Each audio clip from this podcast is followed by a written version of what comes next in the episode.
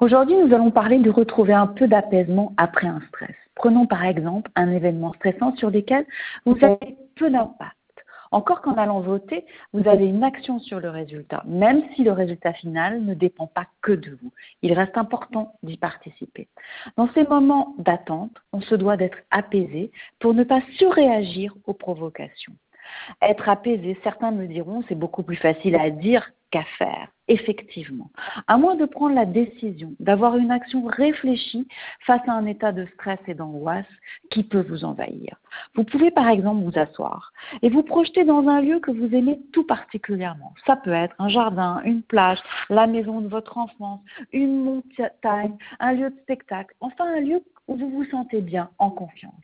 Une fois votre esprit projeté dans ce lieu, vous allez regarder ce qui vous entoure, la luminosité des couleurs, les détails, puis commencer à entendre les bruits, les sons, peut-être le bruit de l'eau, d'animaux, d'enfants, enfin les sons de ce lieu qui vous apaise et vous rend serein.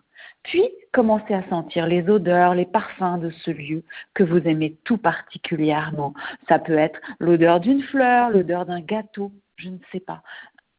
Une odeur qui va vous aider à vous sentir de plus en plus apaisé. Et ainsi commencer à avoir euh, une montée de l'apaisement et de la sérénité en vous par rapport à ce stress que vous avez depuis quelques jours. N'oubliez surtout pas d'aller voter.